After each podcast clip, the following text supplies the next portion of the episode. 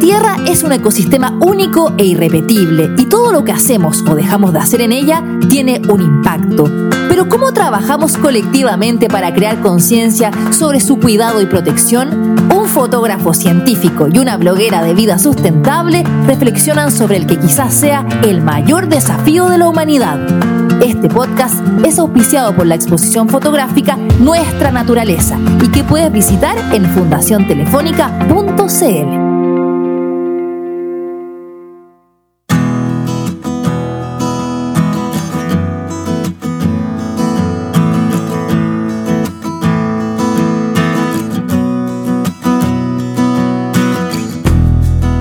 Creo que una de las cosas más lindas que nos ha tocado observar en el último tiempo ha sido la evolución de nuestra hija en, su contacto con la naturaleza, gracias precisamente a una educación al aire libre.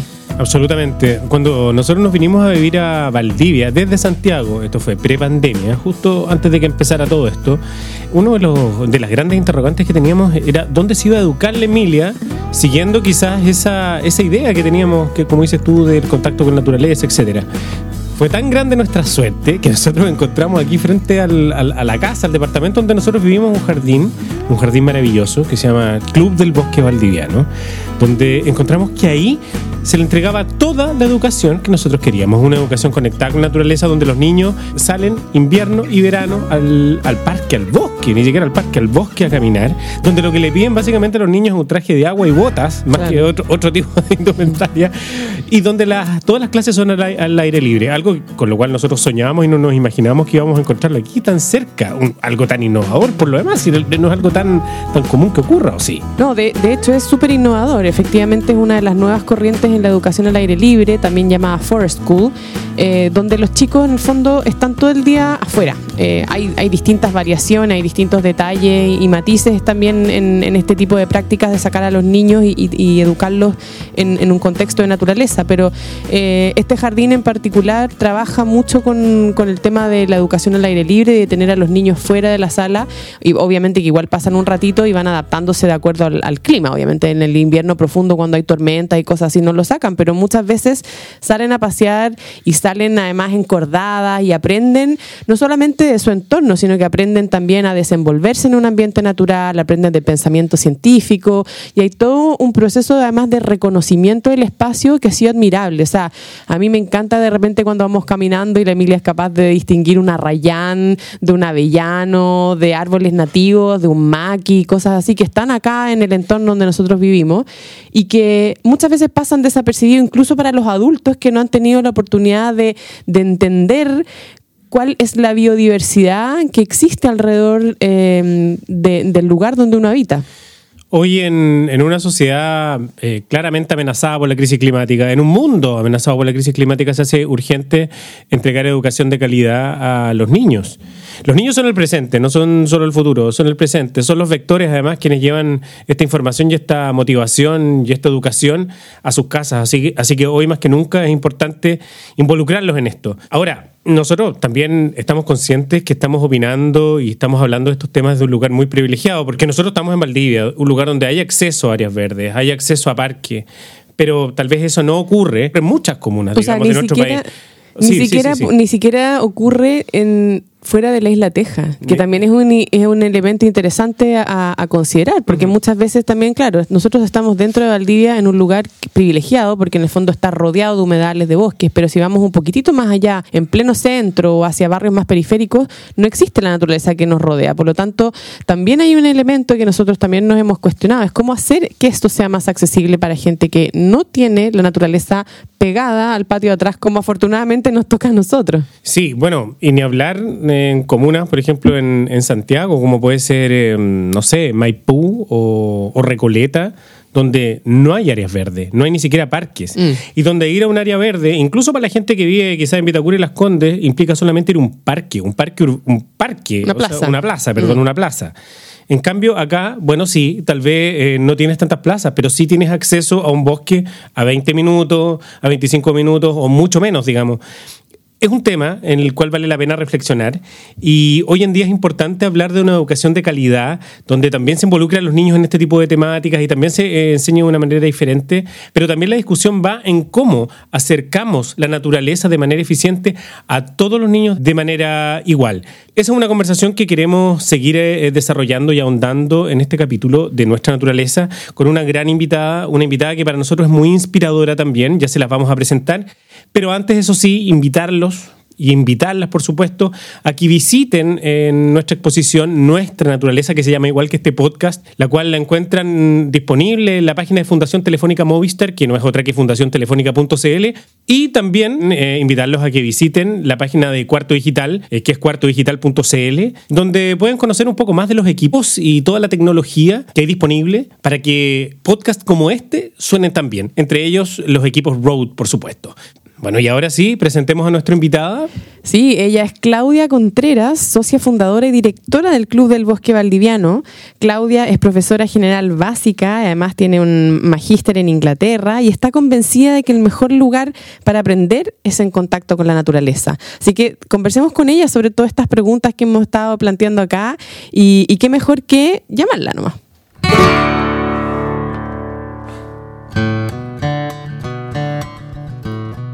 Hola Claudia, ¿cómo estás? Hola. Hola, muy bien, gracias. Muy contenta de estar aquí y de poder conversar con ustedes acerca de, educación y naturaleza, que es un tema que nos encanta. Sí. La, tía Claudia. tía Claudia, qué bueno tenerte acá. Oye, Claudia, bueno, muchas gracias por, por, aceptar nuestra invitación. Efectivamente, el tema de la educación y la naturaleza nos apasiona a todos. Eh, nosotros ya hicimos el disclosure de que nuestra Emilia es, eh, está en el Club del Bosque y, y nos encanta además la evolución que ella ha tenido. Pero me encantaría partir conversando de por qué educar al aire libre. Hoy día, sobre todo en un mundo que además pareciera como que cada vez está menos conectado con el, con el exterior. Eh, es como una especie de acto de, rebeldía casi, sacar a los niños y, sacar la sala de clase, desarmar la sala de clase y llevarla al bosque. Bueno, nosotras hemos visto con, nuestros propios hijos, con la Carola, que es la otra fundadora, eh, lo bien que le hacía a nuestros niños salir, como estar en el bosque, como a ustedes también les pasa, eh, conectarse con la naturaleza.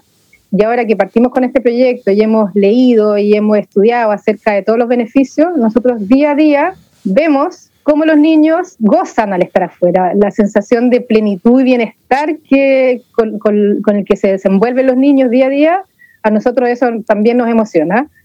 Nosotros tenemos un jardín que, es un sistema híbrido, o sea, tenemos una, eh, salas de clase, un lugar acondicionado especialmente para los niños, pero también parte de nuestra rutina es salir a caminar al bosque, al humedal, etc. Entonces, nosotros vemos como los niños también lo pasan bien acá adentro y todo, pero cuando realmente sus ojos brillan de felicidad y de estar tan contentos es cuando están afuera.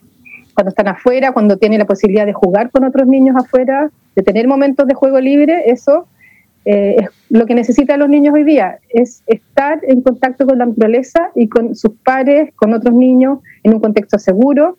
Y nosotros como profe lo que hacemos es acompañarlos, estar ahí tratando de intervenir lo menos posible, solo cuando es estrictamente necesario. Bueno, ahí vemos también que se desarrollan otras, otras cosas, también el tema de los riesgos, de la gestión del riesgo, los niños, si tú no les prohíbes todo el rato lo que tienen que hacer o no, si tú le estás diciendo o, lo, le dices efectivamente qué pueden hacer y qué no, y dejas que ellos vayan tomando esas decisiones, genera también en que ellos sean mucho más conscientes eh, de los riesgos, se autorregulan, eh, entonces también tiene beneficios en cuanto a, su bienestar, pero también al cómo moverse también en este entorno y ser capaces de tomar decisiones.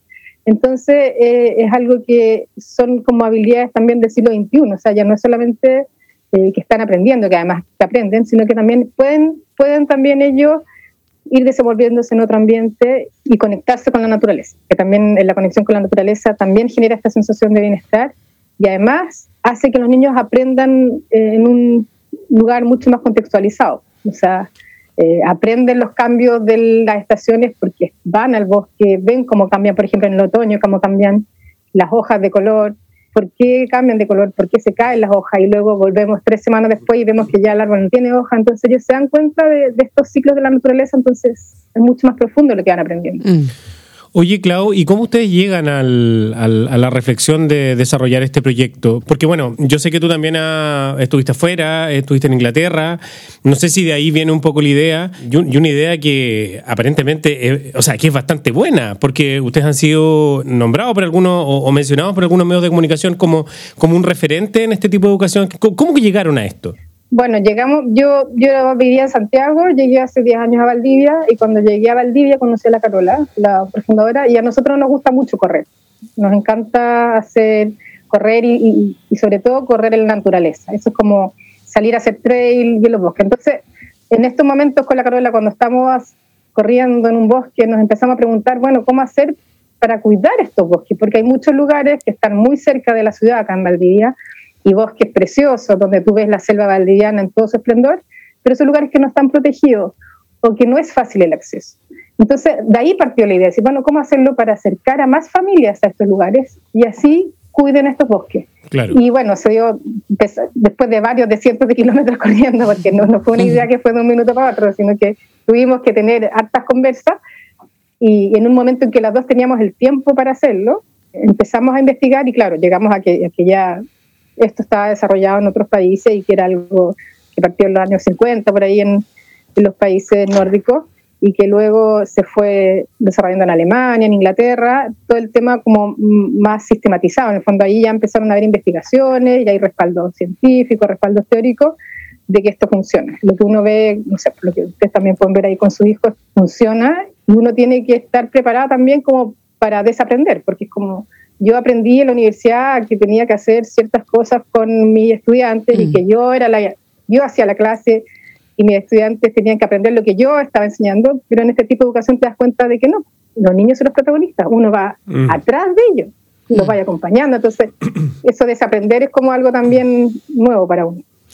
Oye, Clau, eh, y, parece, me parece maravilloso que así sea y la reflexión que hicieron, pero sería muy interesante que esto también eh, pudiera llegar a, más niños, eh, eh, evangelizar con este sistema educativo a, más gente, digamos, de alguna manera. Pero sabemos que eso no es posible, porque en Chile, yo no recuerdo la cifra, pero el acceso a áreas verdes es bastante bajo en nuestro país, lo cual es una paradoja, considerando que tenemos tantos parques o áreas, áreas protegidas en general, pero son muy poquitas las personas que pueden acceder de manera libre. Sin ir más lejos, nosotros cuando vivíamos en Santiago teníamos que recorrer grandes distancias, y eso que nosotros vivíamos en Providencia, una comuna relativamente acomodada, y teníamos que recorrer grandes distancias para llegar a la naturaleza más prístina, digamos, el cajón del Maipo, no sé. Pero ¿qué pasa en general? ¿Cómo, cómo se puede llevar esto a todas las personas y que no termine siendo una, clase de Zoom, digamos, o véanse un documental eh, eh, por Netflix? ¿Qué se puede hacer? ¿Cómo se puede llegar a más gente con esto? Mira, Sí, es cierto que no todos tienen la suerte que tenemos nosotros, por ejemplo, de vivir en Valdivia, que es un hotspot de la biodiversidad, donde podemos encontrar especies endémicas, etcétera, etcétera. Así que lo primero es, si es que además si estás en un lugar, también aprovecharlo, porque también pasa que en Valdivia no, no, todos los niños salen. Sí, es eh, verdad. Tampoco están rurales, mm. aunque estén cerca. Entonces, por un lado, también lo que se puede hacer es que en los colegios o los jardines pueden usar sus patios igual. O sea, también pensar de que, de que no sea un impedimento no tener el bosque al lado. Uno podría empezar a abrir las puertas de la sala de clase y mirar lo que hay en el patio. Eh, si el patio es pobre o no tiene mucho, bueno, uno también puede ir mejorando ese patio. Quizás puedes poner elementos, no sé, ramas o, piedras o elementos o huerta, o puedes poner también, eh, plantar ciertos árboles o ciertas plantitas, o también tener un espacio, un arenero, no sé, Mm. Eh, tener como elementos que los niños puedan eh, también, por ejemplo, eh, desarrollar sus sentidos cuando son más chiquitos, tengan distintos elementos para hacer. Entonces, primero, ya, lo, ¿qué es lo que tengo entonces? Tengo un patio, ya, tengo un patio, está adecuado quizás para que los niños jueguen, mm, quizás por, o el patio está lleno de elementos, de juegos de plástico eso, obviamente que los niños van a tener menos espacio y menos acceso a elementos naturales. Pero sí se puede entonces, como tú bien decías, construir una huerta o hacer algo así. Y lo otro que también está estudiado con esta filosofía for School es que independiente de que no lo hagas todos los días, este tipo de filosofía o, estos beneficios de estar al aire libre también se pueden ver si es que tú haces un plan sistemático en el tiempo. Es decir, puede ser que no salgas todos los días, pero si sales por lo menos, por ejemplo, si sales una vez a la semana durante seis meses, eso sí tiene beneficios también. Entonces, el colegio sí se podría organizar a principio de año, hay muchos colegios que tienen transporte, y decir, bueno, eh, quizás, y aquí el profesor es clave, porque el profesor, muchas iniciativas parten también por los profesores que tienen que convencer a los directivos o que tienen que convencer a otros profesores para hacerlo. Entonces, ya, si no puedo salir, ya, todos los días puedo salir quizás una vez a la semana o una vez al mes, pero si salgo una vez al mes durante todo el año, sí puedo generar cambios en los niños. Mm. Entonces, eso también es parte como ingeniársela y, y, como, y, claro, cuando uno, cuando uno lo empieza a hacer, te das cuenta de que, oye, no es tan difícil. Y ahora nosotros con las profesoras incluso pensamos, decimos, me muero de volver a un sistema tradicional, o sea, no podría estar encerrado en una casa todo el día porque ya, ya, ya sabemos lo que pasa afuera. Claro. Entonces, la idea es ir contagiando a otros profesores también. Y, y, nosotros también, para contagiar a otros, estamos creamos la Fundación Cruz del Bosque. Buenísimo. Queremos llegar a más niños. Así que para llegar a más niños y más profesores, estamos trabajando en eso también. Excelente. Oye, Claudia, y una última pregunta ya como para ir cerrando, aunque esta conversación podría darnos para muchas, muchas, muchas horas en el fondo, pero también preguntarte cómo ha sido el proceso este de, observar estos cambios en las familias. En el fondo, hoy día los niños que participan de este tipo de educación terminan siendo un vector de cambio para los adultos, para sus papás, para sus hermanos, para sus tíos, sus abuelos, etcétera. Eh, ¿Cómo se ha reflejado eso desde el feedback que han tenido de las familias también, del Club del Bosque, en cómo ha sido esa experiencia, quizás para familias que a lo mejor tenían hijos en sistemas más tradicionales y pusieron a uno en esto. ¿Cómo, ¿Cómo es eso? O sea, ¿ocurre este cambio que ocurre en los niños también en los adultos al aproximarse a una forma educativa eh, más al aire libre? Sí, eso ha sido también súper súper bonito para nosotros porque finalmente, como tú bien dices, los niños van eh, realizando como acciones que después repercuten en su en sus casas. O sea, nosotros no concientizamos a los niños de que ya esto es lo que estamos haciendo acá, hágalo en la casa. No, ellos lo hacen naturalmente. Entonces, lo que nosotros vemos es que, por ejemplo, los niños acá son muy observadores. Entonces mm. van los papás no se nos dicen que van caminando de repente o, o llegan a una casa o un jardín y los niños ven, por ejemplo, no sé, un hongo o un ave que hemos estudiado y los niños dicen, oye, pero mira, mira, mira, y, como que no se quedan tranquilos hasta que los papás lo miran y dicen, ah, ya, ¿qué es eso? Y los niños le cuentan lo que es. Entonces, los niños que son muy observadores también están haciendo que sus papás sean más observadores o se vayan fijando de ciertos fenómenos que ven en la naturaleza que quizás no, lo hubiesen visto antes, como si no hubiese sido por el niño, hubiesen pasado de largo. Mm. Eh, lo, otro que vemos también en algunos valdivianos que nos decían que se han dado cuenta de que ahora eh, no es necesario quedarse encerrado viendo tele cuando llueve. o sea, con un buen traje de agua, con una buena bota, oye, sí podemos salir. Entonces ya no es como que terrible que vaya a llover, sino que, oye, qué rico, aprovechemos de que, de que quizás no hace tanto frío cuando llueve, que podemos salir y, con una buena ropa. Y se pasa chancho. Vamos. Como chancho en el barro. disfrutamos al final. Exactamente. Excelente. Así que eso también ha sido también un, algo súper positivo que nos cuentan. Y, también, por lo, nuestros niños realmente va, vamos a cierto al, bosque o el azabal, no sé, hay, hay, un parque que es acá que es muy bonito, pero que hay veces que los papás llegaban hasta cierto punto nomás, como que llegan a la entrada, y los niños no, pues los niños los llevan más lejos, entonces hacen que los papás también vayan explorando nuevos lugares, o que los fines de semana también digan los papás, en vez de ir a, no sé, o a quedarse a la casa, digan, oye, vamos a caminar, vamos. Y los niños ahí felices con sus botas parten. Entonces eso ha sido también interesante, como tú dices, o sea, que los niños estén conectados con la naturaleza, seguramente va a hacer que, cuando sean grandes la cuiden. Y eso para nosotros es súper importante. Y también la familia lo están haciendo. Así que eh, es como bien redondito todo. Así que los beneficios para los niños y también para la familia. Oye, quiero invitar a, todas y a todos a que visiten las redes sociales. El Club del Bosque Valdiviano está en Instagram. Ahí siempre están eh, posteando información y publicaciones con respecto a lo que al trabajo que están haciendo con los niños. Y muy interesante.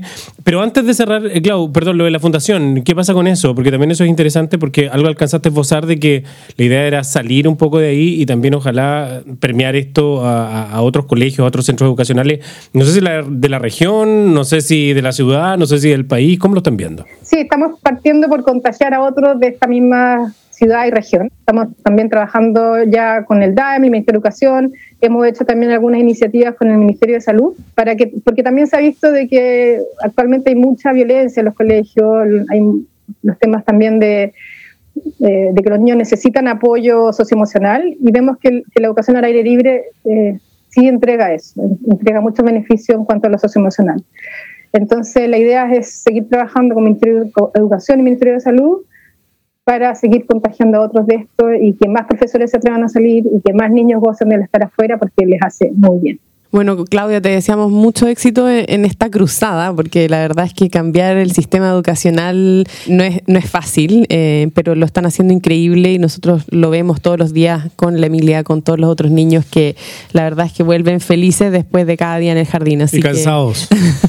lo más importante. pero nada, así que te agradecemos mucho de haber participado y, y seguimos en contacto ahí. Nos vamos a estar viendo por acá en la Isla Teja y siempre apoyando este proyecto que nos encanta. Súper, muchas gracias a ustedes también por darnos a conocer y, por conversar de estos temas que son tan necesarios hoy en día. Abrazos y obviamente nos seguimos viendo. Cuídense. Chau, chau. Chao. Chao.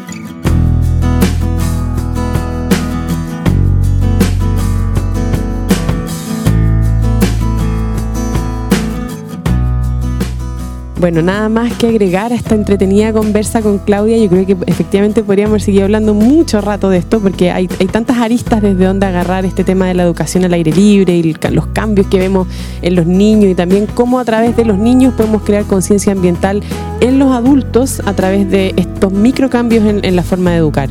Ya lo hemos dicho antes, los niños son científicos innatos, son científicos naturales. Ustedes los ven, siempre andan recogiendo hojitas, piedrecitas, mirando cosas que nosotros los adultos no vemos con frecuencia o no nos detenemos a mirarlas. Así que aprovechemos ese, este tipo de educación o este tipo de instancias también para desarrollar esa alma científica de los niños. Tratemos de que ellos busquen respuestas e impulsémoslos a eso también. Y si se quieren seguir motivando con aprender sobre, sobre medio ambiente y sobre la crisis climática, por supuesto, los invitamos a visitar nuestra nuestra exposición Nuestra Naturaleza, que se llama igual que este podcast, que está disponible en la página de Fundación Telefónica Movistar, que no es otra que fundaciontelefónica.cl. Anita, hasta aquí llegamos, ¿no? Sí, nos vemos y nos escuchamos muy pronto.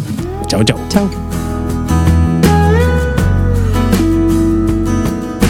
Este podcast es auspiciado por la exposición fotográfica Nuestra Naturaleza y que puedes visitar en fundaciontelefónica.cl.